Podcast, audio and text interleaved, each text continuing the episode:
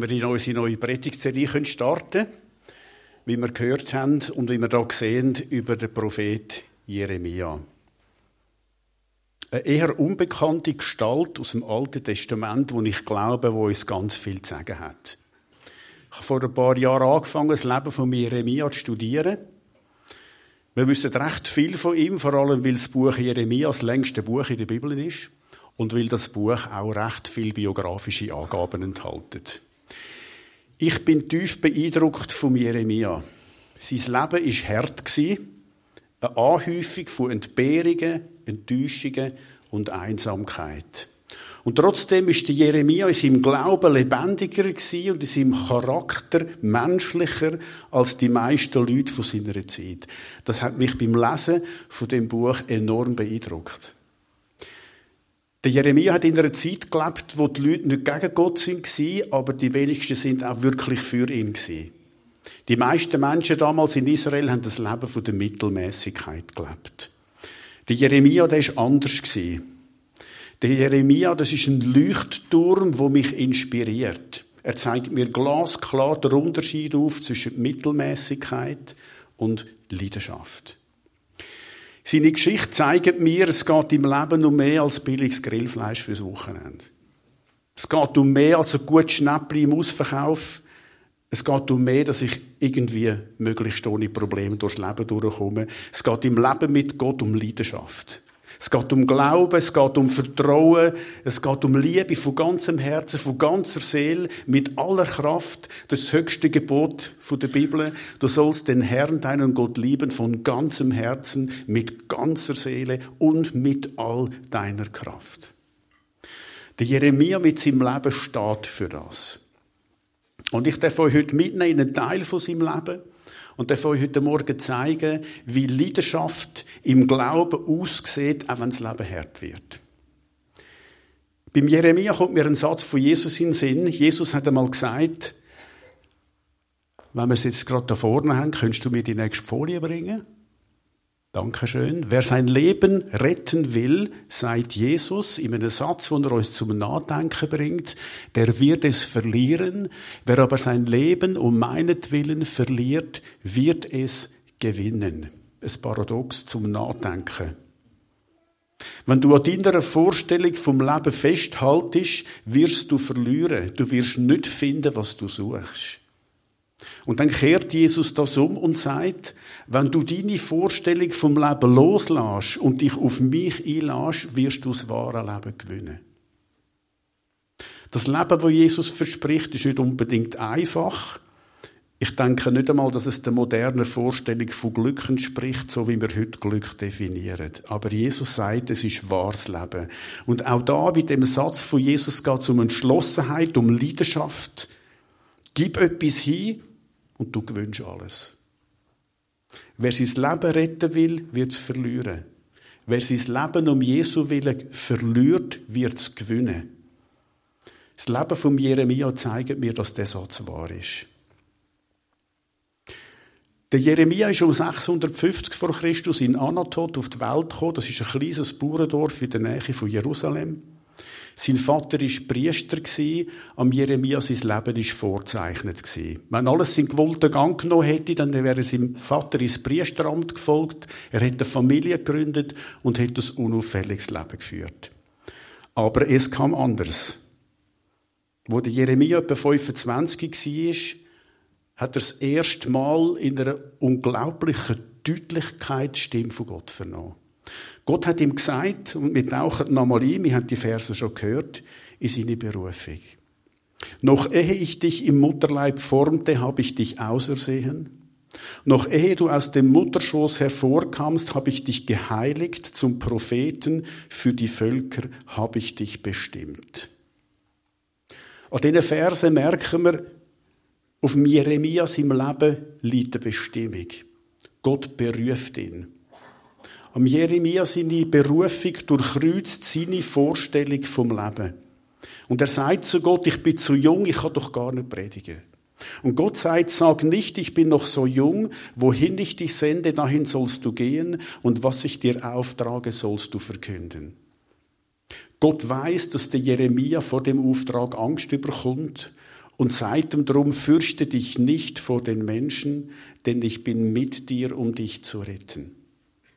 Und jetzt kommt der Jeremia in diesem Berufungswort ein unglaublich starkes Versprechen über, das er durch sein ganzes Leben durch begleitet. Ich mache dich zur eisernen Säule. Sie werden gegen dich kämpfen, aber sie werden dich nicht bezwingen.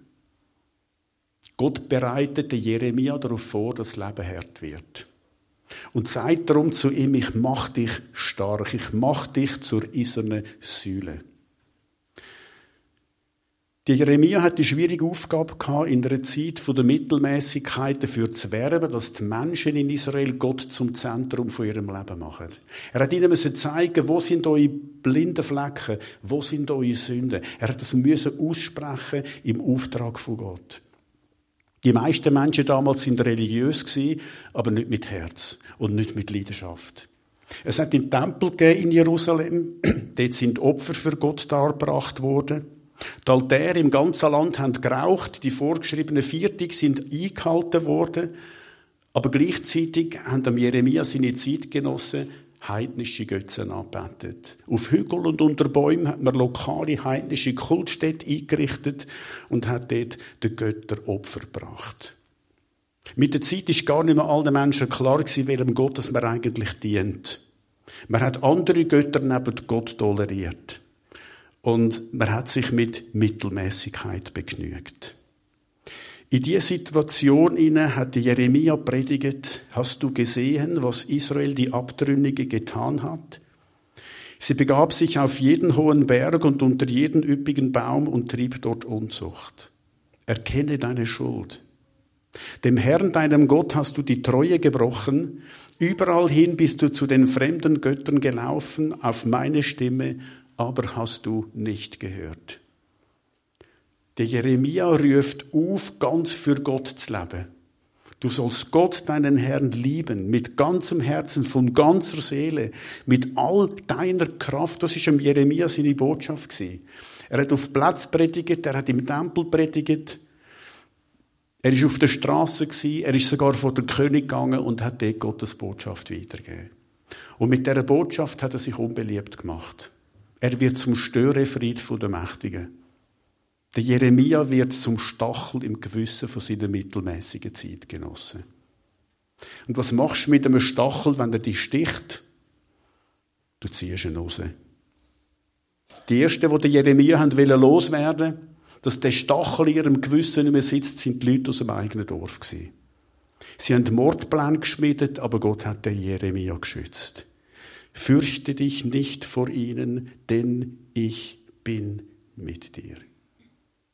Ich finde das in der Einfachheit einen ganz wunderbaren und tröstenden Satz. Ich bin mit dir. Das ist etwas vom Kostbarsten, was es gibt. Gegenwart von Gott, zumindest in Schwierigkeiten, ist einfach etwas vom Kostbarsten, was es gibt. Der Jeremia erlebt die Gegenwart. Und er wird in seiner Leidenschaft für Gott gestärkt. Er erlebt aber eine Phase von der Entmutigung. Er predigt, er redet mit den Leuten, er versucht sie zu gewinnen, aber alle winken ab. Bist doch nicht so extrem, Jeremia. Je länger das geht, desto einsamer wird der Jeremia.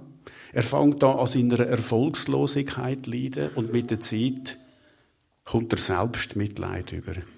An einer Stelle, und das ist Buch ist ein sehr ein ehrliches biografisches Buch, sagt er, den Gottlosen geht es so gut, Gott pflanzt sie ein, sie schlagen Wurzeln und bringen Frucht. Und ich, ich rede mir den Mund fusselig und das passiert nicht. Das ist am Jeremia sein Problem. Am liebsten würde der Battle hinschmeißen. Hätte ich doch eine Herberge in der Wüste, dann könnte ich mein Volk verlassen und von ihm weggehen. Denn sie sind alle Ehebrecher, eine Rotte von Treulosen. Wenn ich doch nur ein Wochenendhaus am Strand oder in den Bergen hätte, wo ich mein anderer Gott könnte auf den Grill schmeißen und mein Vierabendbier geniessen. Der Jeremia ist müde, er ist enttäuscht, er ist frustriert. So hat er sich sein Leben nicht vorgestellt. Und jetzt passiert etwas ganz Entscheidendes in der Phase, wo der Jeremia drin ist. Er vernimmt Gottes Stimme. Sie ist auf einmal da, ganz klar, wie am Anfang. Und Gottes Stimme kommt in Form von einer Frage. Gott fragt die Jeremia, wenn schon der Wettlauf mit Fußgängern dich ermüdet, wie willst du mit den Pferden um die Wette laufen? Die Frage, wo wie ein Rätsel beinhaltet, wird zur Lebensfrage vom Jeremia. Eigentlich will der Jeremia antworten. Warum geht es der Gottlosen so gut? Warum muss ich leiden, obwohl ich ein guter Mensch bin? Warum habe ich keinen Erfolg, obwohl ich für Gott lebe? Die Jeremia kommt keine Antwort über. Stattdessen stellt ihm Gott eine Frage. Willst du mit den schlurfenden Fußgängern gehen, die nicht wissen, wohin sie unterwegs sind? Oder willst du mit dem Pferd um die Welt laufen? Die Jeremia begreift, was Gott ihm mit dieser Frage sagt. Willst du dich mit beiderem Mittelmaß begnügen? So wie deine Zeitgenossen, die deine Predigt hören und nachher weitermachen, als wäre nichts passiert.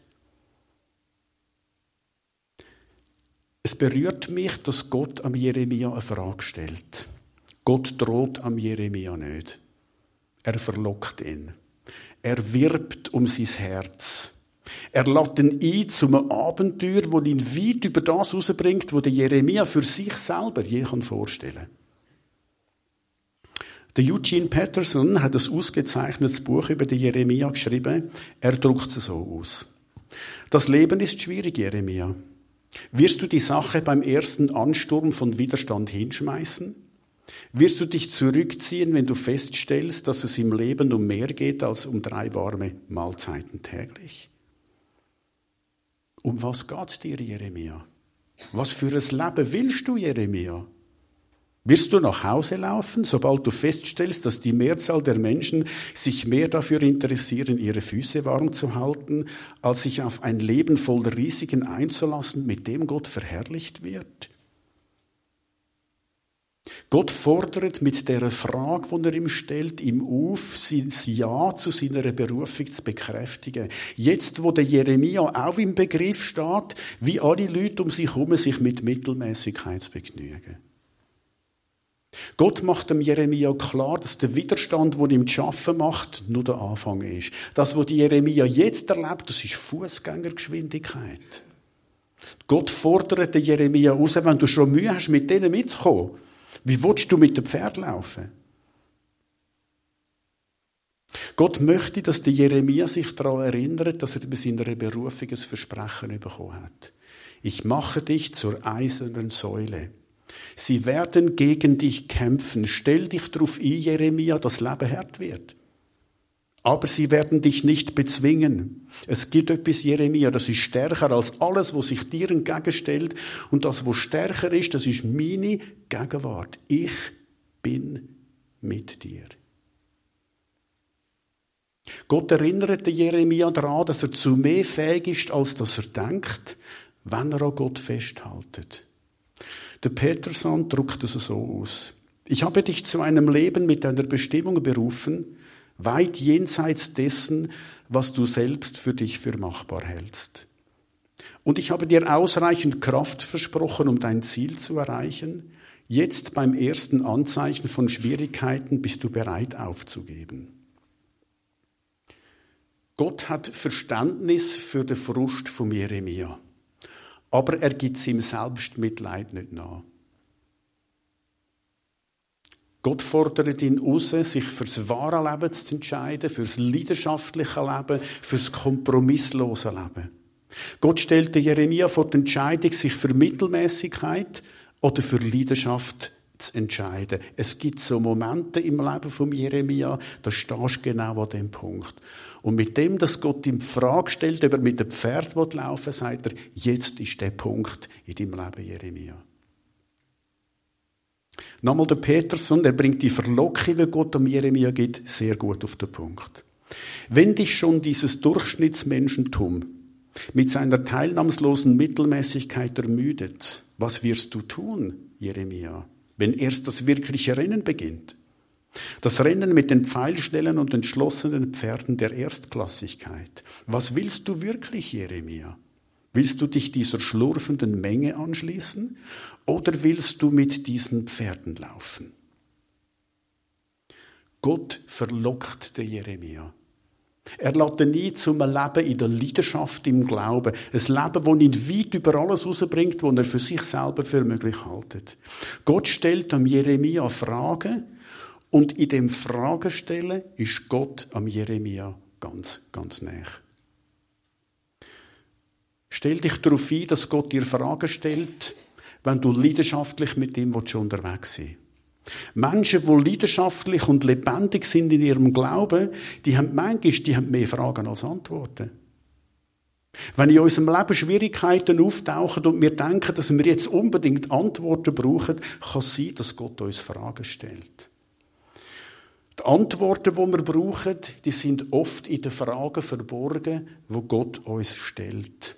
Fragen sind eine Verlockung, der göttlichen Stimme zu folgen und uns klar zu werden, was will ich eigentlich mit meinem Leben? Will ich Grill, billiges Grillfleisch fürs Wochenende? Ist es das, wo ich dafür lebe? Will ich Ansehen bei den Menschen oder will ich eher bei Gott? Was ist mir wirklich wichtig?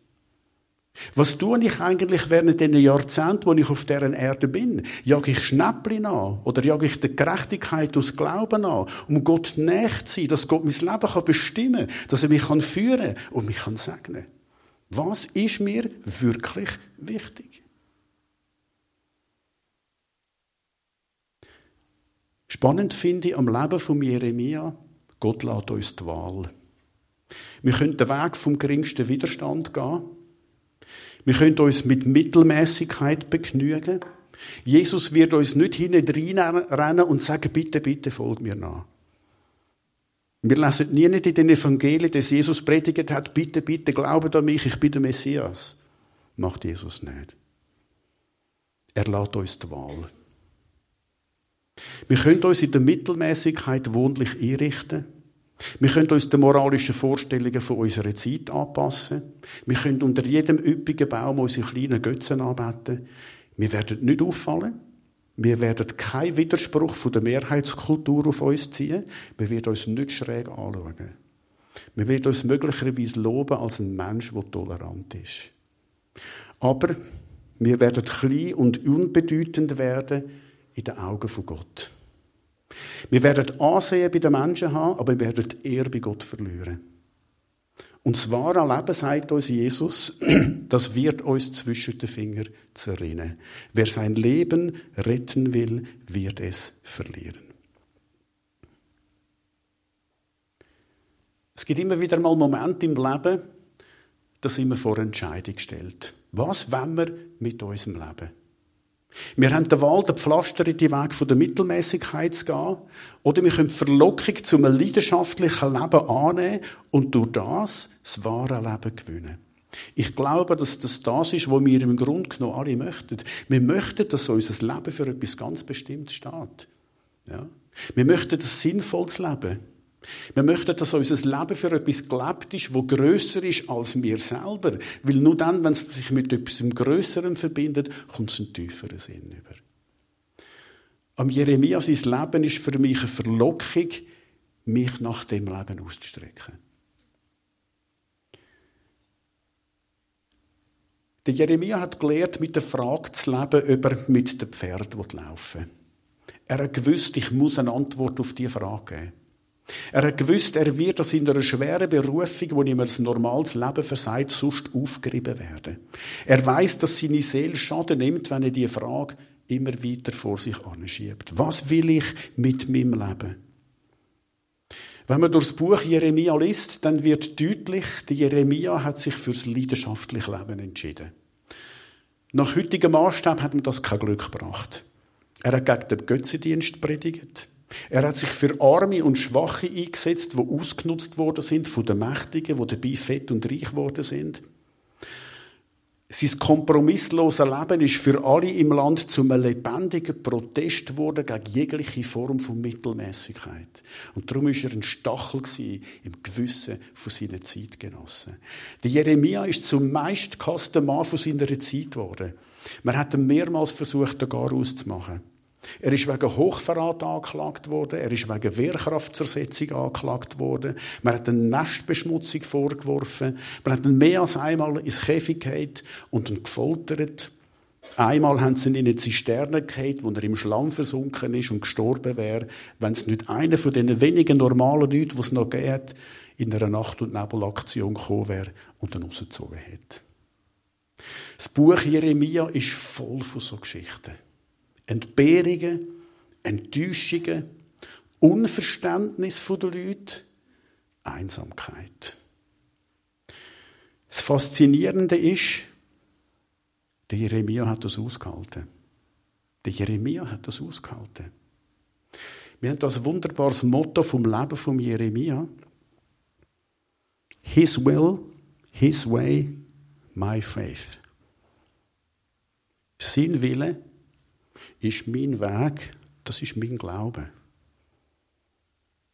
Die Jeremia hat gesagt, Gottes Wille, das ist mein Weg. Er hat mit dem gerungen.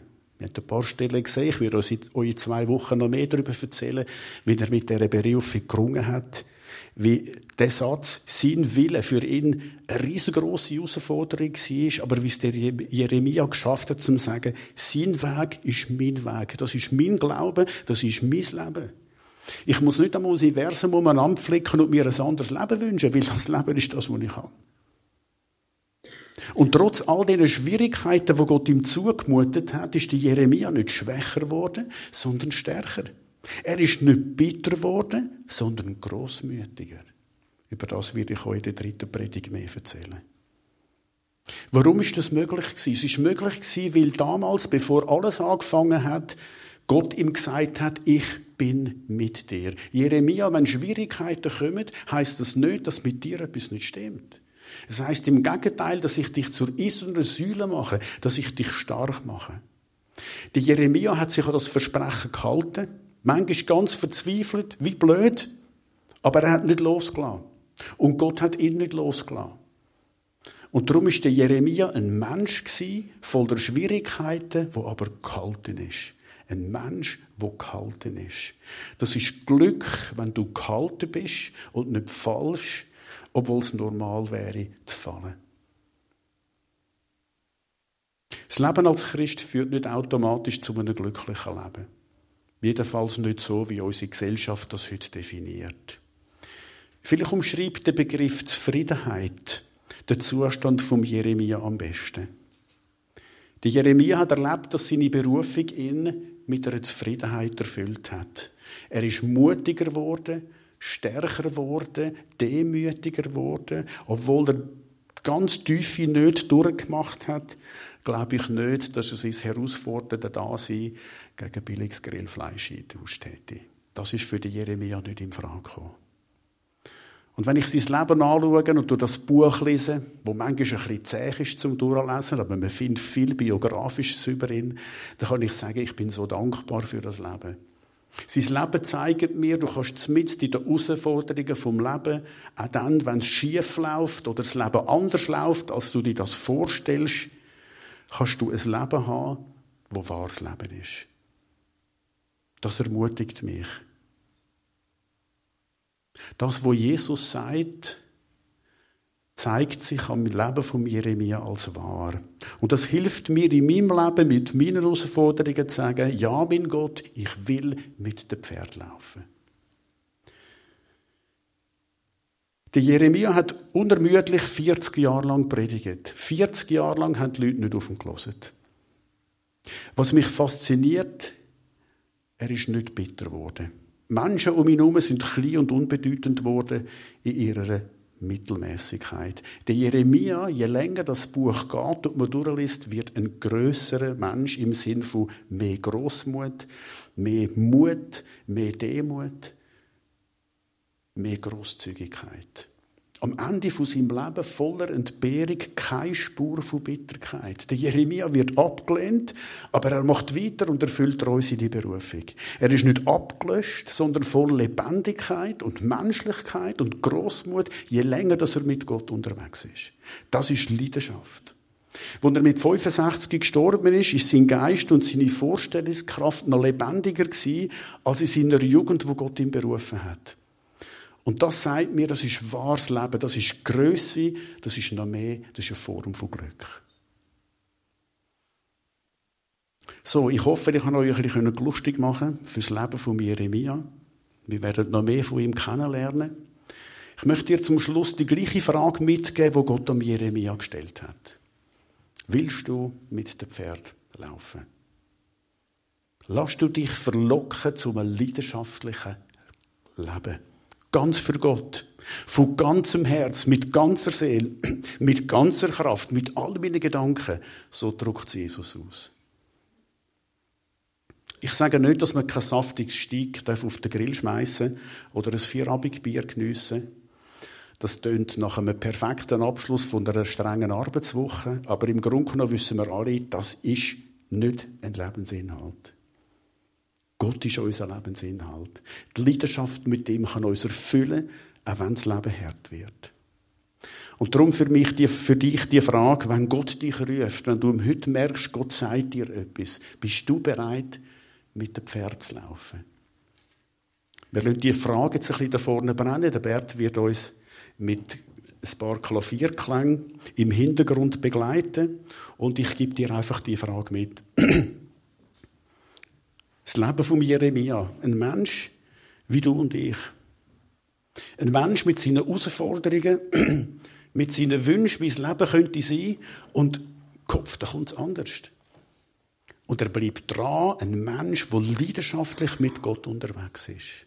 Und wo bereit ist, auf Fragen zu hören, die Gott ihm gibt. Bist du bereit, mit dem Pferd zu laufen? Wenn da etwas in deinem Leben anklingt und du merkst, Gott stellt mir eine Frage, ich soll mich mit dieser Frage auseinandersetzen. Es sind die nächsten Minuten jetzt Gelegenheit, um da für dich einen ganz persönlichen Predigtschluss zu machen und die Gedanken, wo du hast, mit Gott zu teilen. Bis gesegnet.